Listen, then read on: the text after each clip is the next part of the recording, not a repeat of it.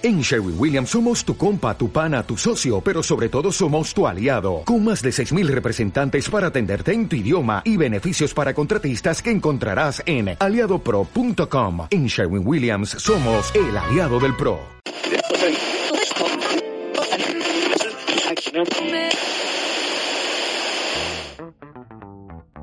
Bienvenidos a Wasen. Mi nombre es Ángel y os invito a que me acompañéis en este podcast jornada a jornada a seguir la evolución de nuestro equipo armero hasta final de temporada. Urte Berrión, entramos en un nuevo año y de qué manera. Los dos equipos profesionales de la Sociedad Deportiva Ibar liderando sus respectivos campeonatos. Atrás queda ya un mundial en que el mundo de la prensa española daba la sensación que solo interesaba si Luis Enrique era eliminado cuanto antes y que cualquier otro jugador que no fuera Messi ganase el mundial. Pero en fin, parece ser que cuando deseas el mal ajeno, al final acaba pasando todo lo contrario. Ahora en el mundo del fútbol, eh, como actualidad y como campeonato eh, extraoficial, tenemos el invento de la Kings League, la cual este fin de semana presentó a Enigma, un jugador que nadie sabía quién era y que todo, todas las informaciones, datos y como quieres llamarle apuntan a que es Nanomesa, ex armero que estaba sin equipo y que ha optado por disputar esta competición pues ante la falta de interés de, ningún club en ficharle. Puede ser que sus temporadas en Zaragoza o Logroñés o, la, o el fichaje que hizo en su día al Cádiz pues haya acabado convencer, convenciendo al mundo entero de que Nano Mesa pues no quiere jugar al fútbol profesional y quiere divertirse jugando al fútbol.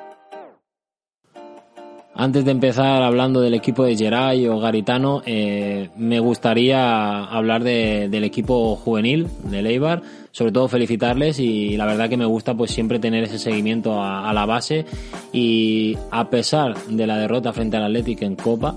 eh, que hasta el minuto 70 pues se iba ganando por, por 0 a 1, me gustaría felicitar a todo el equipo por la temporada que están realizando y porque un partido, una acción determinada en un partido, no puede tirarte por los suelos todo por lo que estás luchando. Llegarán más oportunidades y hay que estar preparados para ese día volver a demostrar lo, lo grandes que en este caso que, son. Un equipo con un entrenador con mucha personalidad, muy bien preparado y unos eh, jugadores que que otro año más, otro año más el juvenil de, de Leibar está ahí arriba, está peleando y, y en definitiva eso es lo que se le tiene que pedir a cualquier equipo, que, que den la cara y, que demuestren todo el fútbol que tienen dentro. Y yo creo que, que Franco lo está consiguiendo con, con este equipo y, y, ojalá pues acaben la temporada en lo más alto posible y, y sobre todo disfrutando de, de la práctica del fútbol. Pues bien, empezaremos tratando la actualidad de, los equipos profesionales de Leibar, hablando de los dos únicos fichajes que por el momento se han anunciado en este mercado de invierno. Estamos hablando de Zaira Flores y Juan Carlos Arana, la jugadora a la cual pues ya disputó sus primeros minutos este fin de semana en la victoria frente al Oviedo, viene de, la Lama Club de Fútbol y firma con el Eibar hasta junio del 2024. La jugadora catalana ha pasado por diferentes equipos, entre ellos eh, los que para mí son los equipos con más nombre del fútbol catalán, como por ejemplo eh, Levante Las Planas, Español y Sigul, y se formó en la cantera del Barcelona. Tan solo le faltó jugar en el AM para decir que ha jugado en todos los equipos con más nombre del fútbol catalán, sin faltar de respeto a equipos como el Europa o San Gabriel. Ahora he intentado eh, mencionar más equipos catalanes, pero me he dejado algunos más y al final pues me caerá alguna. Eh, su teórica de marcación es la de centrocampista, pero también puede actuar como central. Por el lado del masculino, Juan Carlos Arana, eh, su situación esta temporada en el Villarreal B pues sorprendió a muchos, incluido a mí, ya que la temporada anterior pues se hizo con un puesto en el 11 inicial en la segunda vuelta y consiguió un registro de 15 goles en primera red. Algo nada desdeñable, la verdad. Podríamos hablar y decir mil historias de por qué no creemos que jugaba, pero lo que sí que es verdad es que tenía muchas ofertas y él eligió venir a Leibar y jugar para nosotros. Puede que sea un golfo, eso no, no es nada nuevo, pero será nuestro golfo y sobre todo nuestro 9. Ese 9 que creo que nos faltaba y que a mí como aficionado, pero sobre todo como entrenador eh, amateur, no profesional, pues me gusta siempre tener mis equipos. Jugador con movilidad entre líneas, capaz de rematar y sobre todo tener pues esa cara dura, ese, ese, ese algo como, como por ejemplo Stoikov en este último partido, pues para marcar goles que, que otros no son capaces de hacer porque no los ven o no creen que puedan eh, producirse.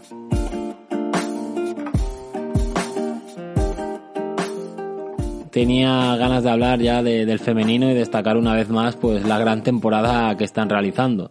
Eh, acabaron el año ganando en el campo de, del Córdoba y en este último partido eh, empiezan el año ganando al Oviedo por un gol a cero a, cargo de, de, Ane Campos. Volveré a decir que es otro partido que no he podido ver, eh, al no estar en Eibar pues no, no, no puedo hacer un análisis eh, profundo del partido, no puedo ver el 11, o sea, sí que puedo ver el 11 por las crónicas, pero no la situación en el campo y, y antes de inventar, pues soy sincero. Esta creo que va a ser la última vez que me justifique porque es algo pesado y, y bueno, sin más. Eh, Vamos a hablar de partido. El gol fue un remate de córner de manual que adelantaba a las armeras y les daba la tranquilidad para disputar la segunda parte del encuentro y salir a por el segundo gol. La verdad que creo que es un golazo eh, muy bonito de ver porque Ane Campos gira muy bien el cuello, es muy plástico. Eh, se ven los procesos que se tienen que realizar en un córner en cuanto a, a, ejecución de remate de cabeza y la verdad que, que es verlo en, en, en vídeo es, es, es, A mí me gusta, la verdad, cuando veo este tipo de acciones y que son tan claras, tan plásticas, me gusta verlas repetidas muchas veces.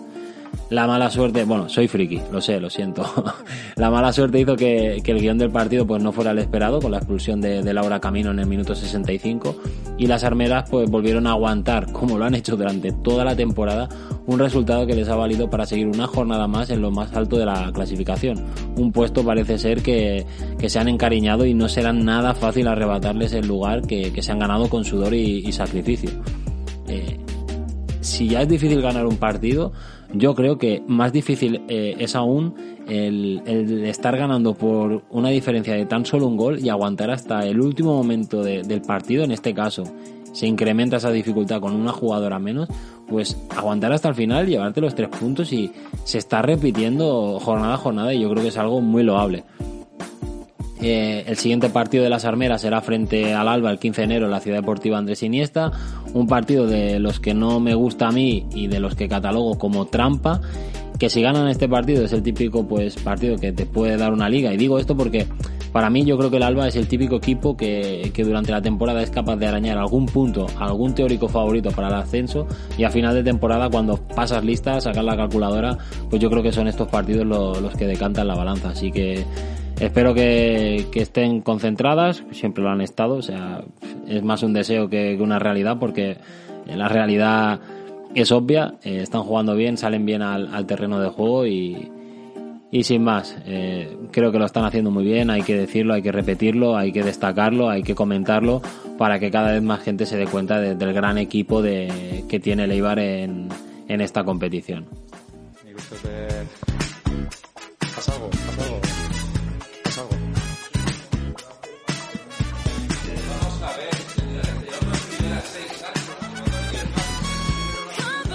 Y bueno, llegamos a, analizar el partido del equipo de Garitano que vuelve a la senda de la victoria. Y sumamos ya un total de 40 puntos y en Ipurú hemos conseguido 27 puntos de los 33 posibles, o lo que es lo mismo, se ha conseguido el 81% de los puntos posibles.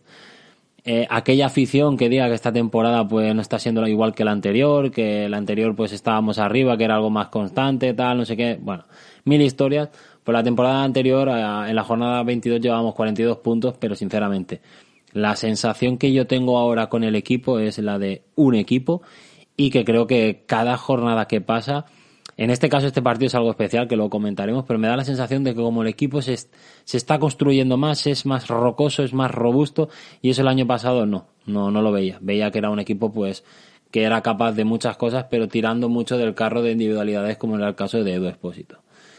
Eh, esta cifra que he comentado antes nos coloca como segundo mejor local del campeonato, tan solo superados por el Granada que ha sido capaz de ganar un partido más en su casa que nosotros. Antes de nada, vamos con el 11 que presentó Garitano, un 11 que por primera vez en esta temporada se repite. Desde portería hasta delantera se repite. Zidane en la portería, Tejero, Berrocal, Arbilla y Manuel en la defensa, Peru Mateus en el centro del campo, o en el doble pivote, Janis Stoikov Corpas en las medias puntas, como me gusta a mí decir, y Bautista como hombre más adelantado. Partido que en líneas generales diría que para mí ha sido una mezcla entre aburrido, previsible y con cierta incertidumbre en algunos momentos cuando el pues tenía esas aproximaciones de peligro, pero que o Lucas Zidane o la defensa han sido capaces de frenar. El partido empezaría con un derechazo de Corpas que sinceramente vi dentro y presagiaba ya que sería un partido pues interesante y entretenido, pero no fue así. Fue el típico partido que parece que no sucede nada, pero que en cualquier acción del rival pues te puede sorprender y volver a arrancar eh, ya se convierte en otra historia. Sí que es verdad que yo creo que ha influido la lluvia. Eh, hay que también mencionar pues todos los asistentes al campo, a Ipurúa, al estadio, en los cuales creo que han sido más de 3.000, 3.000 aficionados, eh, entre abonados y no. Y la verdad que, es una, un hito el, que se llene tanto Ipurúa en un día pues que no apetece mucho salir de casa y estar mejor con la manta viendo una película. Este partido pues siempre existe en la temporada, aquel en el cual pues sin hacer mucho puedes ganar o perder. Si ganas pasa sin pena ni gloria, pero si pierdes te condena y te, te hace vivir una semana que, que se te hace muy muy muy larga, como por ejemplo el vídeo en Cartagena no hace mucho. Por parte de Ibiza pues quiero decir, quiero mencionar que me gustó mucho Cristian Herrera y en el Eibar ya sé que no es un dato determinante, pero se rozó el 70% de posesión que yo creo que es un dato a tener muy en cuenta para poder hablar de un partido tranquilo o aburrido, pero que aparentemente, pues, al menos la primera parte sí que estaba controlada, pero la segunda, pues, eh, por momentos, en acciones puntuales, se, se iba escapando. Destacar también la irrupción de Perú en el 11, un jugador, pues, eh, que por momentos lo he criticado durante la temporada porque creo que, que todavía le falta crecer y saber controlar, pues, ese ímpetu que a veces tiene dentro del campo y que en acciones puntuales, pues, o pierde la concentración o intenta cosas que no, que no tocan eh, y está creciendo. Yo creo que Garitano lo dijo en rueda de prensa. Eh, el doble pivote en fase defensiva con Pero y Mateus, pues creo que ha gustado mucho. Eh, le gusta el equilibrio que dan estos dos jugadores. Y por segunda jornada consecutiva, Sergio Álvarez inicia el partido desde el banquillo puede ser que sea pues gestión de minutos o, a lo mejor algún toque de atención para que el asturiano pues suba una marcha más el cual yo pues veo capacitado para hacerlo y volver a ese jugador que en algunas jornadas pues demostró ser un baluarte en el centro del campo o en el centro de la zaga y no solo lo digo yo como apreciación Garitano en rueda de prensa dice que Perú pues lo, lo, lo ensalza dice que lo ve más como un 6 que un 8 eh, habla de Sergio Álvarez, que es un seguro, que le gusta mucho, que, va a jugar también los próximos partidos, se, le entiende eso. Y yo creo, para mi entender, yo creo que es entre gestión de minutos y toque de atención a, Sergio para que, pues, que coja esa, esa no, no rabia, sino pues ese amor propio de, querer eh, llevar el balón más arriba, eh, estar más presente en fase de creación de, jugadas, eh, no estar tan metido entre centrales, que también es lo que le gusta a Garitano. No sé, yo creo que Sergio Álvarez es muy buen jugador, pero yo creo que es capaz de hacer más. Y eso a mí cuando, como entrenador aficionado, como le queráis llamar, cuando veo en un jugador que puede dar más y no da más, me, me frustra un poco, pero eh, vuelvo a repetir, Sergio Álvarez es un gran jugador y, y de hecho lo vamos a necesitar de aquí a final de temporada, segurísimo. Como todos sabemos, el partido acabó 1-0, gol de Leibar, gol de Stoico, fue un gol que que resume bastante eh, cómo es eh, Bautista en los últimos metros. Es un delantero que yo creo que siempre pues tiene ese gol en cuanto a eh, generar o ganar el espacio a la espalda del defensa en cuanto un jugador de banda lanza un, balón al centro del área y la otra faceta que me gusta mucho de Bautista es ese momento de que es capaz de girarse y cargar el pie muy rápido. Es así el gol. Es un chute que también el portero pues la toca, hace una buena parada, pero rebota en el poste y Stoikov, que es el más listo de la clase, eh, que cuando vi el gol dije, Dios mío, ya me imagino la asociación con Arana, Mateus y Akeche. Yo creo que es un grupo increíble de futboleros y las mil triangulaciones que pueden llegar a hacer eh, en campo rival, pues la verdad que me generan muchísimas ganas de ver esto pronto.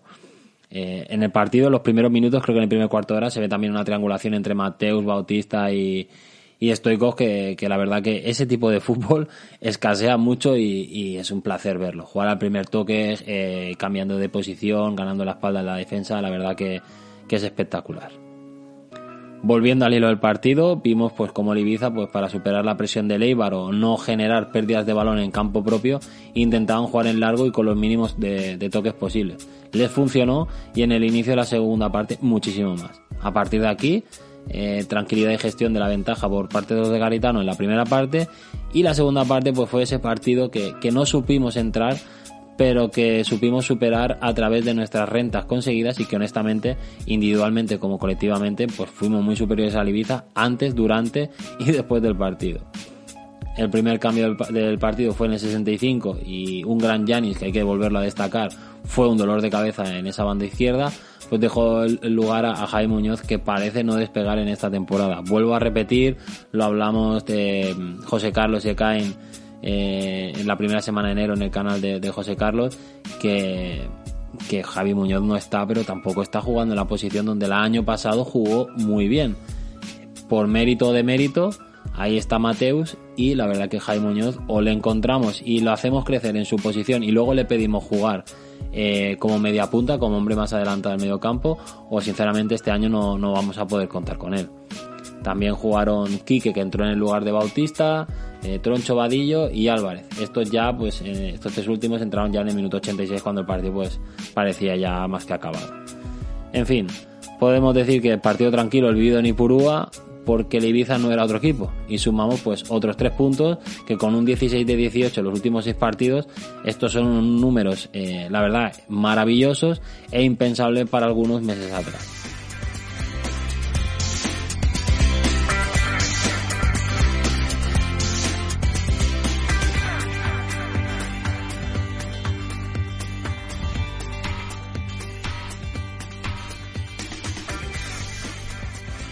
Me da la sensación de, que fue ayer cuando se jugó en la Rosaleda contra el Málaga, pero el día 15 los volveremos a recibir en Ipurúa otra temporada más.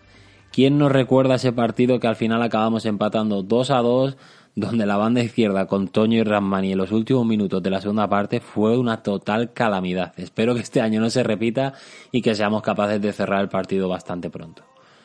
Yo creo que también, como el de Ibiza va a ser un partido trampa, en este aspecto diferente. Eh, el partido de Ibiza fue trampa porque al final parecíamos que estábamos jugando con fuego y este porque el,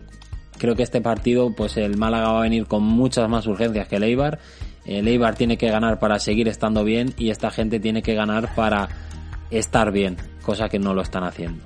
El conjunto dirigido por Pepe Mel pues ocupa la penúltima plaza de la clasificación con 20 puntos y están a 4 de la salvación. Han realizado el fichaje del MAS, lateral derecho del Cartagena, y ya se ha oficializado la cesión de Apia por parte de Almería, que en su día los andaluces pagaron 10 millones por él, fichaje más caro de la historia del club en segunda división. Es cuestión de tiempo que caigan dos refuerzos más y espero que no sea antes de nuestro partido, que sea después y que el resto de rivales se encuentre un mejor Málaga y podamos aprovechar esta circunstancia pues para generar más espacio o más distancia entre nuestros rivales. Eh, sé que es un pensamiento egoísta, pero es la realidad, no me voy a esconder. El Málaga hoy en día, hoy en día, sin esos refuerzos, es un equipo débil por las bandas. Cuando digo débil no quiero decir que no juegue nadie por, por los costados, pero sí que es un equipo que sufre bastante por ahí y de ahí que se esté reforzando, aunque ya en verano pues realizaron una serie de fichajes que hacía pensar que a estas alturas estarían en la zona noble de la clasificación y nada más lejos nada más lejos de la realidad esto no ha sido así. En fin, nos espera un partido diferente en el cual pues eh, yo apostaría a que el Eibar pues saldrá a morder desde el principio para intentar marcar gol y hacer mella la situación actual del Málaga. Esa fue la táctica en la Rosaleda, aunque ejecutada de una manera diferente, la cual yo espero que se haga en, en Ipurúa.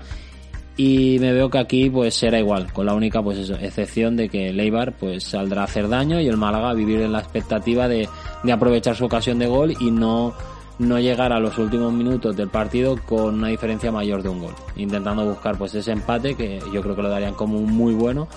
y no pues eh, el necesitar marcar dos goles pues para tener ese empate. Un rival que pueda llegar a ser muy peligroso si dejamos en algún momento que se crean que pueden ganar en Ipurúa. Yo contaría con Chavarría, Castro y Febas como que como jugadores más peligrosos, o al menos a mí me dan mucho más respeto, como también decir que no aguanto a Scassi un pesado que solo hace que protestar, perder tiempo y moler a palos a los atacantes rivales. Con esto llegamos al final del podcast, el primer podcast del año y pues ojalá pronto os pueda traer eh, este año, me haría mucha ilusión, otra charla con alguien relacionado de Eibar. Intentaremos hacer las gestiones oportunas, aunque ojalá haya algún ofrecimiento y nada. Me callo, dejo de dar la turra. ¡Aupa Eibar! Sí. Nos ha metido tres. Y podrían haber sido seis. Si hoy no está Curto expirado, mete seis en Epurúa. Con un Eibar grandioso, maravilloso, ejemplar y ejemplarizante. Y me explico, que se vean el vídeo los jugadores, no, no creo que lo hagan, pero si, se molestan, ver esta noche lo que es jugar un partido de fútbol como si te fuera la vida en ello. La intensidad, el compromiso, la hombría. O sea, como ha jugado el Eibar, es como que jugar al fútbol.